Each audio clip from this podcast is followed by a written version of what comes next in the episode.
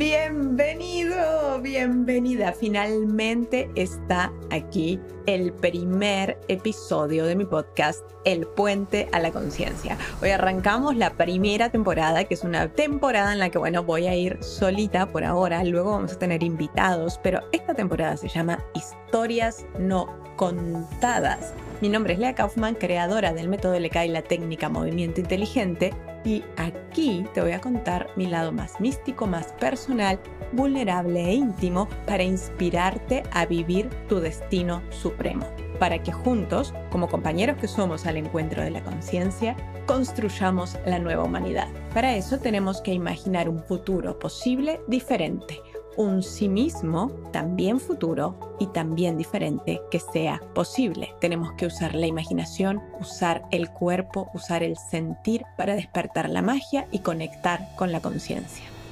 La intención entonces de este podcast es ayudarte a cruzar el puente a la conciencia para conectar con el universo que vive en ti. Estoy comprometida a ayudarte a despertar del trance en el que vives atrapado en tus patrones limitantes, para que brote tu yo más auténtico y tu verdad más profunda. Si me conoces y has visto, eh, bueno, mis otros contenidos, mis videos, mis libros, mis cursos, sabes que esto lo hacemos todos los días desde mi plataforma. También quiero inspirarte y darte el valor, el coraje para que tomes acción a través de historias reales, muchas de ellas no contadas hasta ahora.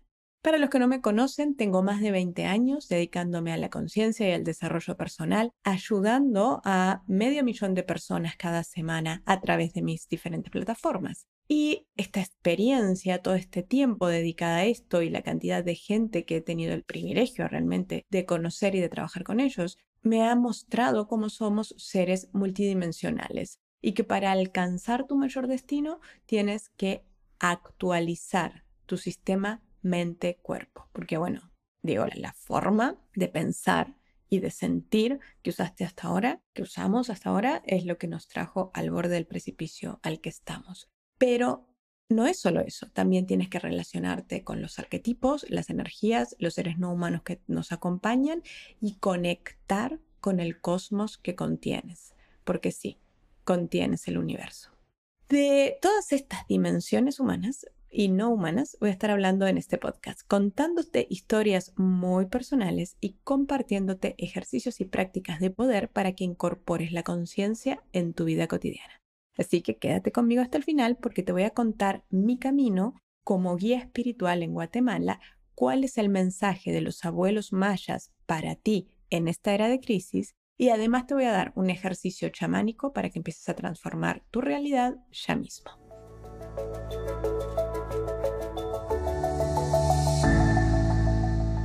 Cuando lo conocí, salió de su habitación tres horas tarde. Éramos un grupo bastante grande esperándole para tener sesiones con él.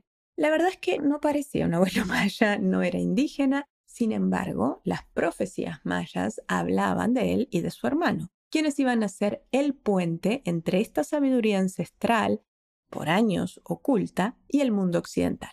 Ellos eran los elegidos para comunicar lo oculto, necesario, lo despierto, a una humanidad cada vez más en crisis. No se veía como alguien que había estado con el Papa, el Dalai Lama y otros enormes líderes espirituales. Recién levantado de la siesta, abierto, simpático, accesible, eso sí, tarde, porque siempre llegaba tarde. Maya Time, me decía más tarde cuando estábamos en Guatemala y, y nos reíamos. Bueno, él se reía, yo no tanto. volviendo, pero volviendo ese día, ese día de agosto en Cali, Colombia, finalmente apareció el famoso autor de bestsellers, Carlos Barrios. Bueno, famoso en un mundo que no era el mío en ese momento, porque yo recién había oído hablar de él unos pocos días antes, cuando un querido alumno me insistió muchísimo en que tenía que conocer a su maestro de chamanismo, el gran abuelo Carlos. La verdad, yo no quería ir. No, no me interesaba. Pero bueno, todos mis compañeros iban, así que fui, más por no quedarme sola que por otra cosa. No sé si les ha pasado, pero muchas cosas en mi vida eh, fueron por hacer cosas que en realidad no tenía ganas de hacer y por dejarme ir con la corriente y el flujo de, la vida. Pero bueno, volviendo ese día, entonces fui y lo esperé como todos los que estábamos ahí, y no sabía que ese era el inicio de mi camino como mujer medicina en el clan de las águilas. Él salió, nos miró a todos y dijo, voy a empezar con ella. Bueno, ella era yo. Así que nos fuimos debajo de un arbolito donde le habían puesto una mesita con su computadora que usaba para calcular el chumil, el nahual, la energía que rige a las personas y el cité, la vara, una bolsa con 200 semillas del palo de pitos que se usa en los rituales adivinatorios por los ajquí o guías espirituales del pueblo maya de Guatemala. Así que ahí en su arbolito, sereno, descalzo, empezó a describir mi vida con una precisión que asustaba. Él no, sabía nada de mí previamente, sin embargo iba atinando cada detalle. y, en un momento de mi vida que era bastante retador, te diría que uno de los momentos más retadores de mi vida. Y me iba diciendo todo lo que estaba pasando. Hasta que finalmente me dijo, yo no sé qué haces, pero tú vas a cambiar el mundo. Tienes que venir conmigo a Guatemala para que yo te enseñe a hablar con el fuego. Aquí me dicen que tengo que enseñarte. Pues bueno, yo le dije que, que gracias, pero que, que, ser chamana no, no era para esta ingeniera uruguaya judía que se dedicaba a la somática, cierto, con una gran inclinación al esotérico, pero que, que no, gracias. Él insistió y yo me negaba desde ese mismo lugar que no quería ir ahí mm, desde el primer momento. Y entonces me dijo, es que tú no entiendes, te voy a mostrar algo que el 99% de la gente nunca va a ver. Y ahí me atrapó. Porque la curiosidad y el descifrar misterios siempre me han caracterizado. Así que le dije, bueno, está bien. Pusimos fecha en ese mismo momento porque ya sabes que yo paso a la acción enseguida y ahí lo dejé debajo de su árbol con la próxima persona. Llegué ahí toda emocionada con mi amigo a contarle que me iba a Guatemala. Bueno, puso el grito en el cielo que no, que tú estás loca, que es súper peligroso, que no puedes ir sola, que no sé qué, no sé cuánto, pero bueno, nunca he sido yo muy fácil de asustar, no era la primera aventura que tenía de ese calibre, así que dije, bueno, yo voy igual.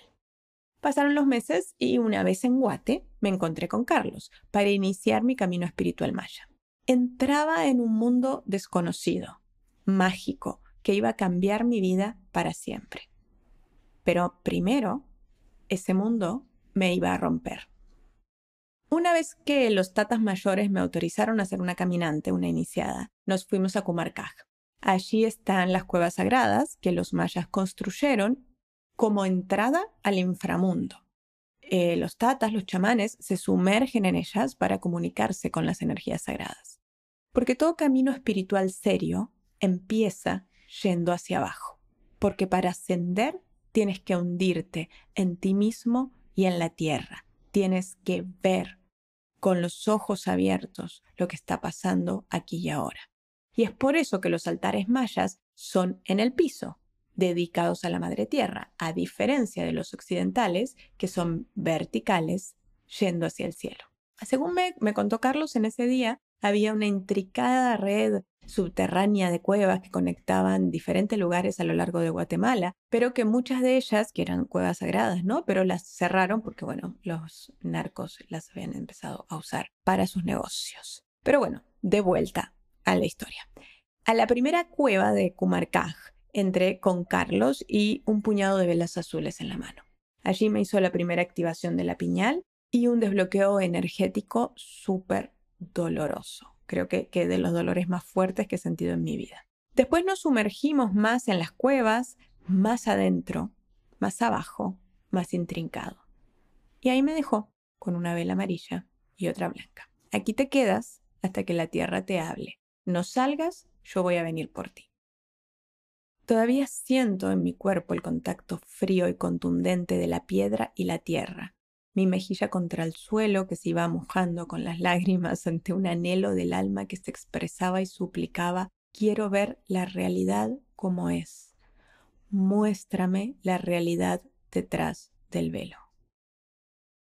Muchas veces cuando pensamos en, tener una iniciación, un viaje espiritual, este tipo de experiencias, vamos con metas, objetivos, mejorar la salud, la relación, solucionar algún problema con la pareja, tener más abundancia, tener más dinero, encontrar nuestro propósito. Pero realmente cuando estás ahí, cuando te encuentras de verdad ahí eh, con el alma desnuda en las puertas del inframundo, brota lo único que realmente importa, que es contactar con la autenticidad más profunda de quiénes somos y de qué es la realidad. Todo lo demás, todas tus metas, tus objetivos, tus métricas, quedan en un segundo plano.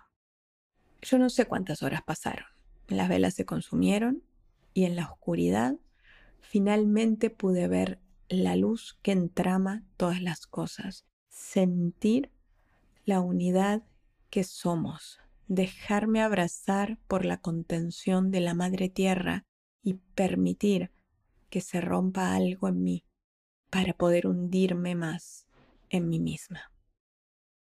Cuando vinieron por mí estaba mareada, aturdida, desorientada y con muchos menos mecanismos de defensa. En total desconcierto, el mundo ya no era como yo creía. La siguiente parada fue el cementerio de Chichicastenango, la ciudad en donde aparece el Popul Vuh, el libro sagrado de los mayas quiché. Es un lugar súper poderoso, lleno de grandes tatas. En el cementerio me presentaron al fuego, en mi misión de hablar y sanar a través de él. En una ceremonia de fuego maya se invocan a las 20 energías creadoras del mundo. Se invocan a los abuelos, a los ancestros y a otros seres no humanos. Se trabaja con la energía invisible que sostiene el mundo, con el creador y formador. Por supuesto que yo antes había tenido experiencias místicas, de hecho desde la infancia, porque mi madre era, era una gran buscadora, ella tenía viajes astrales espontáneos, a los 11 años me llevó a estudiar sánscrito, tuvo una época Hare Krishna, tuvo otra época metafísica, hasta que finalmente, bueno, encontró su lugar en el judaísmo, en la cábala, ella fue quien me introdujo a la cábala, que estudié yo mucho tiempo, y además tenía sueños premonitorios, cosa que dice que su abuelo también tenía. Y en este momento particular, eh, esto era finales del 2015, además de, todas estas experiencias previas que te cuento de mi infancia, pero también de otras experiencias que había tenido en, México, estaba yo muy, muy sumergida en el trabajo esotérico del cuarto camino de Gurdjieff, que, eh, como saben, es una de las grandes influencias de mi trabajo. Bueno, todo esto se lo voy a contar en otros episodios, pero eh, lo que te quiero decir es que pese a todo eso, fue en ese momento en ese cementerio, en esa cueva donde yo comprendí cabalmente que podíamos vincularnos con las energías y la existencia real de, otros seres que nos acompañan, de estos arquetipos, de estos nahuales, de este, como dicen en, el cuarto camino Urief, el trabajo te trabaja a ti, de esto que te hace, que puede sanarte, que puede transformarte todo esto entra en el reino de los arquetipos y el inconsciente, no es solamente una cosa esotérica. Y esto es un trabajo que he desarrollado y enseño en, mi mentoría, porque esa comunicación directa con los arquetipos, como tus amigos, es uno de los mis piscis para realizar cosas extraordinarias en el mundo. Pero lo que quiero decirte ahora es que tienes amigos que están ahí para apoyarte y tú puedes acceder a ellos. Y esa noche en el cementerio de Chichicastenango, a las 12 en punto, en un cementerio lleno de colores, se presentaron muchos, energías, abuelos, ancestros, a cuidarme y guiarme. El fuego me habló, me recibió y me amó. Y yo a él. Y desde entonces se ha convertido en mi amigo y compañero, se expresa, me guía y eso sí, si no lo atiendo, se enoja. Carlos, ¿soy yo o el altar se levantó del piso? Obvio que sí, me dijo porque en Guatemala la magia es obvia. El viaje siguió con más altares, más ceremonias, lugares sagrados, limpias, ceremonias para hablar con mis padres, que ya estaban ambos fallecidos, eh, animales que nos acompañaban, desbloqueos, fuego y más fuego, más y más magia. Estudiar y entender las energías creadoras y toda la cosmovisión maya. Aprender ejercicios y prácticas como la que te voy a compartir al final de este episodio. En ese viaje me fui a ciegas a un mundo desconocido, Un día estábamos con Carlos en un café y llegó una señora estadounidense que era como súper fan de Carlos y sabía todo de lo maya y me preguntaba y la verdad es que yo no, no, sabía nada. Y ella no entendía por qué me habían aceptado a mí, qué hacía yo ahí sentada con el gran abuelo. Pero sin embargo había algo en mí que pertenecía a esa cultura que me era tan lejana, pero a la vez su sabiduría tan cercana. Carlos me dijo en ese viaje que los abuelos tenían un mensaje para el mundo que quería que yo ayudara a difundir. Y ese mensaje es que la espiritualidad de hoy es la acción. No es aislarse, no es solo meditar, es entrar en acción y poner conciencia en todo lo que hacemos. Y como justamente eso enseñamos en Movimiento Inteligente, este mensaje me, me conmovió hasta las lágrimas y entendí por qué me habían invitado y por qué estaba ahí. Mi amigo en Cali, aquel que estaba súper preocupado por mi viaje, al regreso me fue a buscar al aeropuerto para llegar asegurarse que yo estaba llegando bien. Y sí, llegué sin ningún rasguño, en una pieza por fuera, pero rota por dentro. Habían derrumbado todos mis mecanismos de defensa, yo ya no podía ver el mundo como antes, y, y las iniciaciones serias destruyen algo en ti para que emerja y brote tu esencia las iniciaciones de verdad son empiezan con la destrucción y se dice se dice fácil el estar en de verdad en un camino espiritual, pero implica mucho. Y de hecho pasaron algunos años en donde por supuesto seguí en contacto permanente con Carlos hasta su trágicísima muerte por COVID en el 2020, que fue una pérdida enorme para el mundo y para mí personalmente. Yo me había quedado sin maestro, no había terminado el camino y bueno, ah, por cierto, puedes ver una de las últimas entrevistas que él hizo 10 días antes de fallecer fue conmigo y está en mi canal de YouTube. La puedes encontrar ahí para que, que lo conozcas, este personaje tan divino. Pero bueno, la magia siguió, su presencia siguió y de pronto hace unos meses me encontré en un coche en una de las carreteras más peligrosas en la que he estado en mi vida, eh, que era completamente de terracería, empinadísima, con el precipicio al lado, que había que arrancar de golpe como hasta 100 para poder subir, con un coche para nada preparado para eso, y estaba ahí con la hija de Carlos, de camino a Chichicastenango a terminar mi camino espiritual con los gemelos. Tata Miguel y Tata Juan, del pueblo quiché, las personas más dulces e inocentes que he conocido en mi vida grandiosos en las ceremonias como niños chiquitos y felices en la vida cotidiana, curiosos por todo, preguntando por todo. Solo los había conocido por Zoom antes de ese día en que llegamos e hicimos la primera ceremonia en la montaña. Y en esa ceremonia empecé a ver a un dragón que yo conocía bien porque se me aparece en las meditaciones del corazón. Siempre lo veía yo en las meditaciones pequeñito, que me cabía en el corazón, que estaba sobre mi hombro, pero apareció ahí en la ceremonia se empezó a hacer grande, enorme, y yo sentía que nos abrazaba a todos con sus alas. Yo le dije, Tata, Tata Miguel, ¿tú ves un dragón? Claro, está contigo. Es Can, la serpiente cósmica, el formador y creador del universo, el fuego interno. Quiere entrar en tu cuerpo, déjalo, porque finalmente el trabajo se trata de encarnar el amor la sabiduría y las posibilidades. Más allá del nombre, más allá del cuento que hagamos alrededor de lo que pasa, se trata de encarnar, de dejar entrar al cuerpo algo superior a nosotros. Así que yo a esta altura ya ya había aprendido con, con Jean Houston, una, una de las grandes maestras sobre las capacidades del potencial humano, ya había aprendido con ella cómo hablar con los arquetipos. Así que le pregunté al dragón por qué estaba aquí y qué quería de mí. Y me dijo que estaba conmigo porque yo le daba calma y paz. Y que él estaba conmigo para darme fuerza, porque la paz viene de la fuerza. Y que mi misión era dar paz y por eso él me ayudaba. Con los gemelos seguí profundizando, ya no desde el rompimiento, como había sido la primera parte de mi camino, sino desde la dulzura.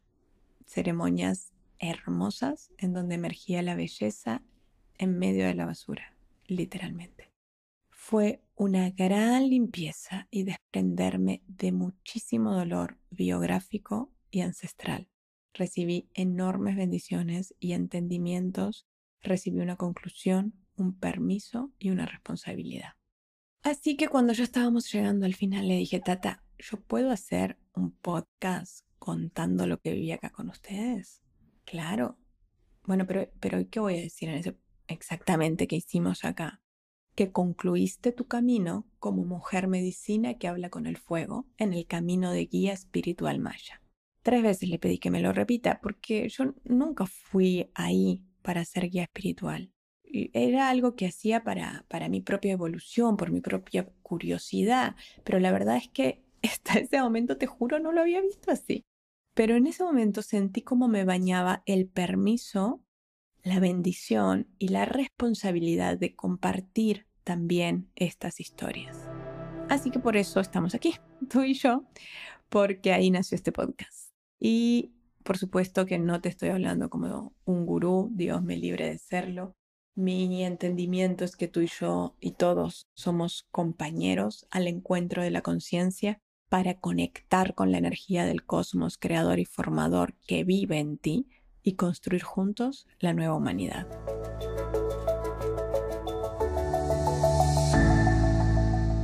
En un momentito te voy a compartir un ejercicio chamánico.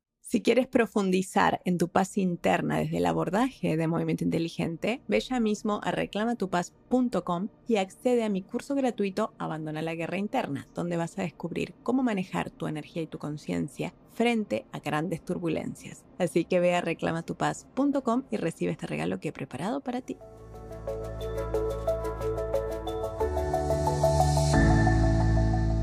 Ahora sí, a la práctica de poder que te prometí. Para esta práctica necesitas dos velas y te va a tomar 20 minutos. Vas a poner las dos velas en un vasito, en, en algún recipiente que estén juntas, que estén más o menos juntas las, las llamas. Por 20 minutos te vas a quedar allí viéndolas hasta que esas dos llamas se conviertan en tres o en cuatro. Esto que por supuesto me podrás decir, ah, es una ilusión óptica, lo que quieras, pero esto está diseñado para enseñarle a tu mente a abrirse a la posibilidad de crear un futuro nuevo, distinto y posible. Con esta práctica tu mente va a entender que las cosas no son fijas, que hay cosas que aunque no sean tangibles, están ahí y que la mente y la intención son poderosas. Así que recuerda, dos velas blancas, 20 minutos, las enciendes y las miras fijamente hasta que las llamas se conviertan en tres o en cuatro. Y por supuesto me cuentas cómo te fue. Puedes ir a mi Instagram, leakaufman-mi, y ahí me cuentas todo. Gracias por escucharme. Queda oficialmente inaugurado el podcast El Puente a la Conciencia, la primera temporada de historias no contadas. Espero que hayas disfrutado de esta historia que es completamente verdadera y te la cuento desde el corazón. Así que si te gustó, suscríbete al podcast, déjame tus comentarios en Instagram y recuerda acceder al curso gratuito reclamatupaz.com. Si disfrutaste esta historia, compártela con tus amigos y te espero el próximo martes para que sigamos caminando juntos el puente a la conciencia. Un abrazo.